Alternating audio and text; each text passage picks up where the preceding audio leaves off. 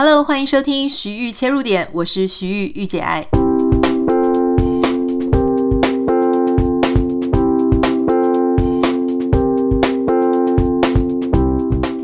欢迎收听这一集的节目。今天想要跟大家分享的呢，是有一个网友他私讯的时候，他就跟我讲说，因为他是男生哦，哈，可能已经是当人家的爸爸了，他还问我说。可不可以谈一集？因为我们之前有谈过，有一集叫做“巨婴文化”嘛，他就是说很多人，呃，就是他不管是长得年纪多大，他还是非常的依赖别人，依附在别人身上，然后希望别人为他做一切的事情。那一集是我们在谈巨婴文化，不知道你有没有听过？如果你没有听过的话呢，欢迎你可以去找这一集来听。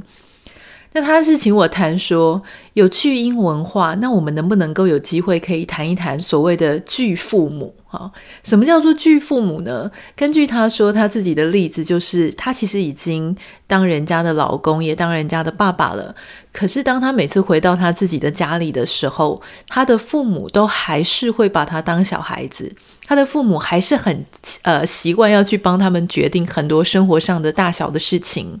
这样子的情况其实并不少见，而且我相信现在随着农历过年啊，就是这个时间越来越近，我相信有非常多的不管是先生太太，可能开始在焦虑了哈，因为你要陪你的另外一半回到他自己的原生家庭里面。那这个时候呢，因为每一个家庭的状况都不太一样，有时候有一些家里这一些状况非常的呃突出，就这个问题蛮大的，所以呢就会让大家很容易产生争吵。那这个写信给我的网友，他就是说。因为他父母这样子的习惯，他自己其实也很无奈。可是因为他跟他父母已经相处很久了，可是他的另外一半呢，就会比较没有办法适应他自己的公婆的这种个性，所以也会导致他们自己的呃小两口，就是这个夫妻会很容易吵架。所以他就希望我可以谈一下。那我想到他这个问题呢，我就想起最近有一个朋友，他跟我讲哈，我一个朋友住在国外，那他就告诉我说，诶，他在国外的一个朋友就跟他讲说，原本都不错，那一对朋友夫妻呢，其实感情还不错，啊、彼此都是彼此的第二春，就是说他们之前都曾经有过一段婚姻，也彼此都有各自有孩子，好，那一一方是意大利人，另外一方是瑞典人。那这里一对夫妻，他们最近居然也是闹到要离婚，好，就是第二次的婚姻居然又触礁了。那我这个朋友就会去问他的朋友说：“为什么？到底发生什么事情？”哈，那他这个朋友是女生那边，女生是一个意大利人，然后他就告诉他说：“我也不知道为什么，但是因为其实结婚也已经将近十年了，其实相处的都很好。这个女生她并没有去工作，她就是在家里，她是一个艺术家。那她的先生呢是在旅游业上班，所以原本其实经济状况都不错。”那你知道意大利人跟呃亚洲人跟台湾人的状况有一点像，就是意大利人呢，他们是会很愿意照顾小孩，那小孩子也会很孝顺。这一点我们之前在某一集里面有讲过，就说华人跟意大利人很像。那瑞典人是比较不一样的，哈，那他们就是小孩子大概在十八岁以后念大学以后，就是要就是生活要自理，很多人都是去打工赚取他们的学费或是他们的零用钱。原本其实也都相安无事哦，这个算是继父的角色，他其实就是不止帮他这个太太出生活费，他也花了一些钱照顾这个太太跟前夫的孩子，哈，就是一些养育费。可是这个孩子最近就已经要念大学了，所以呢，基本上如果是在继父这个瑞典人的立场，他其实是觉得，诶，你小孩子应该要独立了，呃，他自己的跟前妻生的孩子都已经独立了。可是这个意大利妈妈她不愿意哦，她觉得说不会吧，我们这边就是他意大利人是习惯还是要帮孩子就是缴大学的学费啊，甚至在经济上面多照顾他一些，因为他们觉得大人照顾孩子。然后以后孩子照顾大人，这个是天经地义的事情。我是不太知道说有没有跟华人那种根深蒂固的观念一样这么重，但我想应该是八九不离十。因为其实像在墨西哥人，墨西哥人的家庭观念也是非常重的。所以大家如果有时候你把欧美哈当做是一个集合名词，你会以为所有的欧美都是一样哈，很独立啊，然后什么年纪到了就出去，其实。不完全是，因为欧美里面也有很多国家，每一个国家的文化是不太一样的。好，总之呢，这个他后来的这个先生，他就是对这件事情非常的。不舒服，而且我相信这个不舒服可能是日积月累下来的哈，因为这个意大利妈妈她需要每个礼拜至少跟儿子讲三通电话，而且三通电话不是那种短短的电话，是非常长的电话。所以看在这种不同文化的人眼里，那加上因为今年 COVID-19，我相信在旅游业的收入啊，还有工作上的压力都比往年更多更重，也就是在这样的。我觉得有点对他先生有点是内忧外患的情况之下，他先生就对他提出了离婚。那对于这个瑞典的太太，哦，她其实年纪也蛮大的，她也是五十几六十岁。那你说这个时候他又没有经济能力，他先生又跟他离婚，然后他先生就跟他讲说：“我觉得你回意大利去吧，哈，这里不适合你。”那。这个要怎么办呢？我觉得这件事情，当我听到的时候，我就觉得哇，这个是很严重的，因为呃，你跟子女的关系，可能是你那个文化所代表的的一个价值观，可是它却实实在在的影响了你自己的人生。其实我相信坊间呢，跟网络上有非常多很大量的文章，都在谈论一些没有办法放手的父母，哈。我不太知道你自己的家里或是你身边的人，他们有没有这样子的一个状况，就是很多父母啊没有办法面对自己的孩子已经长大了，他有他自己的想法，他有自己他他有他自己的决定要去做。我记得我在《天下杂志》的网络上面有看过一位陈志恒心理咨商师的文章，哈，他这个标题我觉得非常的有意思，所以今天稍微跟大家分享一下。这个陈志恒心理咨商师呢，他就在讲说，这个标题是“小孩子让你无法放手吗？其实孩子是在照顾你为人父母的价值。”好，他提到说，呃，很多父母其实你知道吗？不是说你生了小孩你就懂得怎么样当父母。很多父母他自己还在当孩子的时候，他在成长的过程当中也会有很多呃不太。有安全感的时候，也有被没有那么好对待的时候，所以这些作为现在作为父母的人，他其实常常有时候内心也有一个洞，好，他有他自己的不安全感，他有他自己的焦虑感，所以当他变成成人，当成人家的父母之后，他可能对他自己的情绪还是没有办法有效的化解，或是有效的处理，那他很可能呢，就还是会在这种呃不是那么健康的状态里。例如说，有一些大人，他就会希望说，他的孩子永远都停留在那个会贴心，然后会听话的年纪。他说一是一，说二是二，哈，小孩子永远都在父母身边。他为什么会内心会心里会这样想？那就是因为父母他其实他还没有做好要跟孩子分离的心理准备。就是说，他如果这个孩子永远都依赖他，永远都需要他，永远都跟他绑得这么紧的话，他就永远不需要面对一个分离的状态，他永远不需要调试他自己的失落，他永远不需要面对一个他不熟悉的状况。所以在很多的电影里面啊，影集里面都会跟大家提到说，就是有一些空巢期的父母，他们突然之间。非常的空洞，他有点不太知道他接下来要做什么，因为他原本把他所有人生的时间、精力，还有他自己的自我价值感，全部都放在孩子身上。孩子快乐，他就快乐；孩子长得好，就是他的成就；孩子的成绩很棒，他就可以拿出来炫耀，以至于他所有的一切，哈，都等于是赌在这个孩子的身上。那其实这样子的话，当孩子他有一天跟你变成一个独立个体，好，他自己真的是分支出去了，他自己出去要过他的人生，他开始没有那么多事情想要跟你讨论，开始有自己的意见，跟你可能相违背、相左的时候，这个父母其实他的内心的冲击、内心的惊吓跟内心的不适应，可能远远超过你所想象。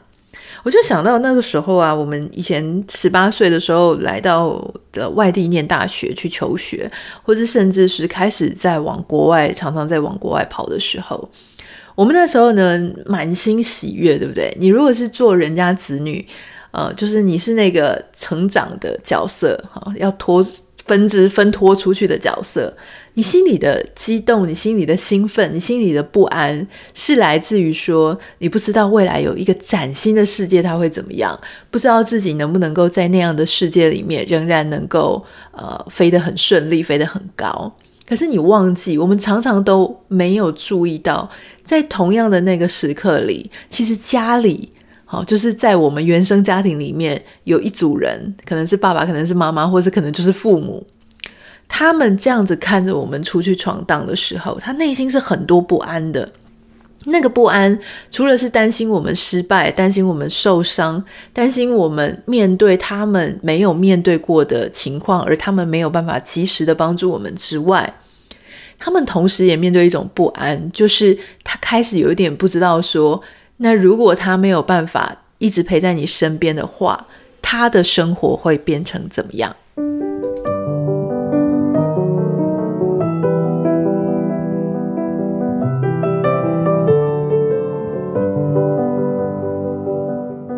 在刚刚提到的陈志恒心理师他的文章当中，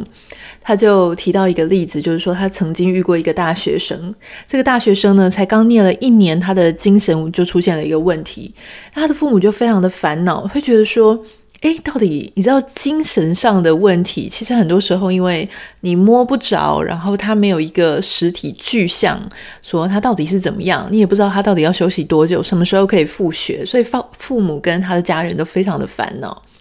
后来经过他的这个。呃，咨商之后，他们发现说，因为这个大学生他心里面一直都记得他妈妈跟他说过一句话，就说：“如果不是因为你，我早就跟你爸爸离婚了。”因为这样子的一句话，这个学生呢，他就一直觉得说，他身上有非常重大的责任，他必须要维系他父母的婚姻，他父母的婚姻是是。重点是在他身上，哈，他有责任要去维系，所以他不断的一直在内心反复的这一句话就一直在发酵，那他自己必须要维系父母的婚姻，所以他的身体，哈，他的心理。就会自然而然的，哈，就是在某一些时候呢，就被触发，透过了发病，透过了他在课业学习上的失败，回到了家里，回到了家里呢，其实，在潜意识里，在身体的这种，呃，你没有办法参透是什么原因里面，他们用这样子的方式去照顾他的父母，好，让他能够回到家里，留在他父母的身边，让他的父母能够。哦，就是透过他的维系，而不会产生离婚的下场。我觉得听到这个故事，就是真的很悲伤，因为确实很多时候哈，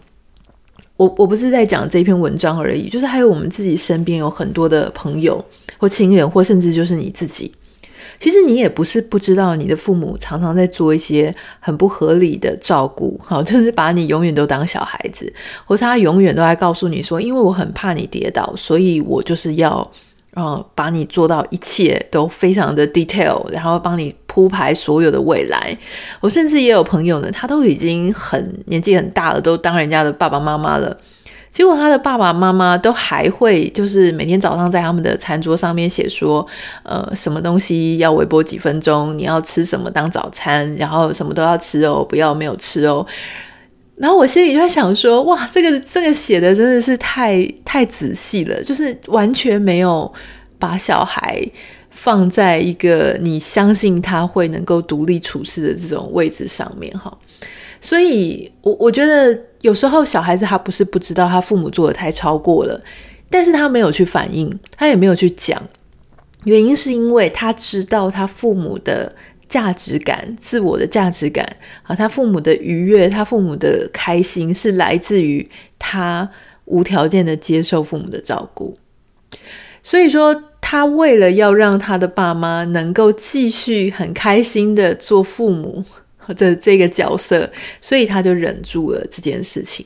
那我觉得，如果长此以往啊，基本上我不觉得这是有什么很好的结果，因为这个结果会让你的父母更加的完全不知道说他要自我调整。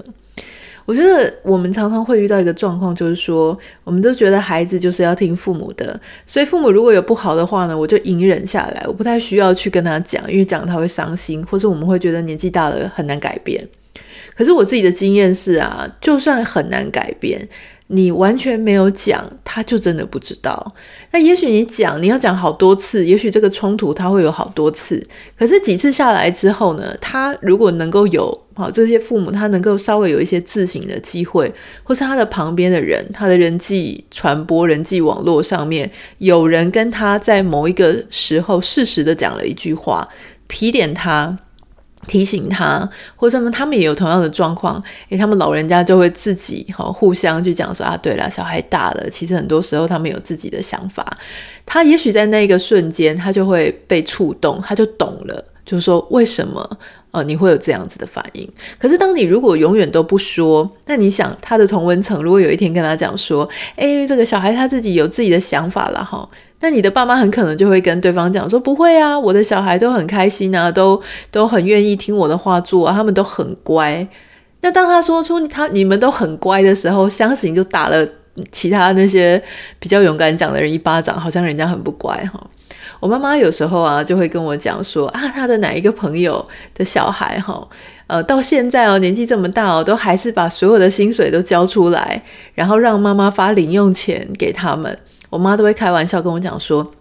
你看人家的教育多成功，人家的小孩 都会把所有的钱都交给妈妈。”我就说：“拜托，我说你应该不会真的羡慕人家这样吧？”然后妈说：“当然不会，我是开玩笑的。”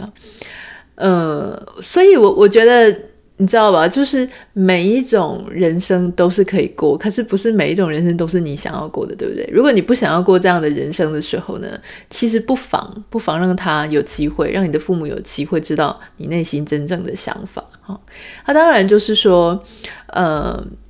我觉得这件事情不是很容易啦，因为其实有时候父母他第一次听到的时候，他会很惊吓的，他会很震惊的，而且他很可能会把你不听他的话，跟你不需要他，你不爱他这三件事情会扣连在一起。所以当你跟你的父母沟通的时候呢，最好第一个不要在你的另外一半前面，不要在任何人前面，就是你就是把他私下单独找来谈，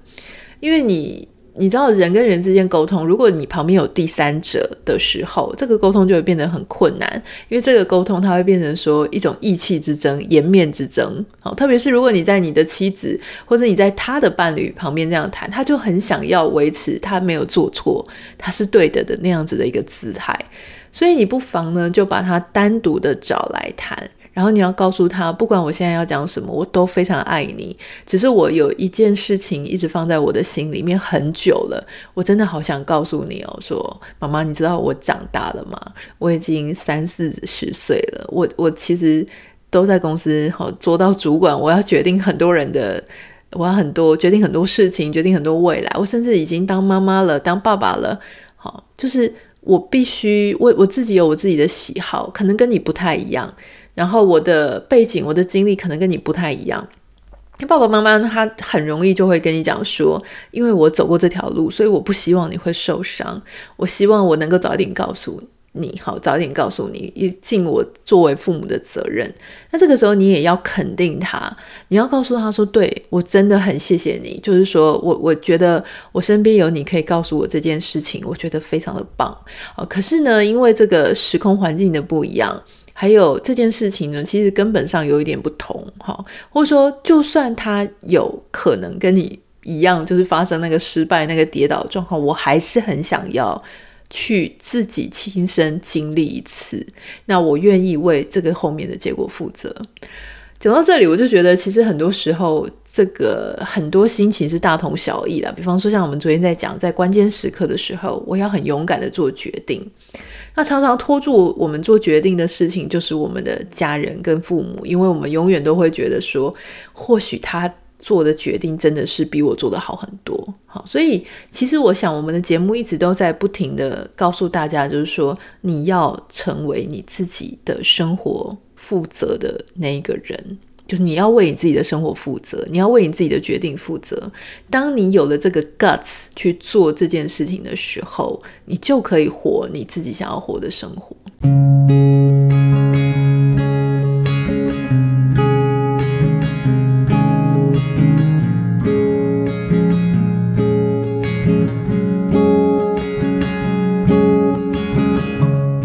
在今天的节目结束之前，也要跟大家分享一个，我们有一个线上活动，是一个线上讲座。这个是我们第一次办线上讲座。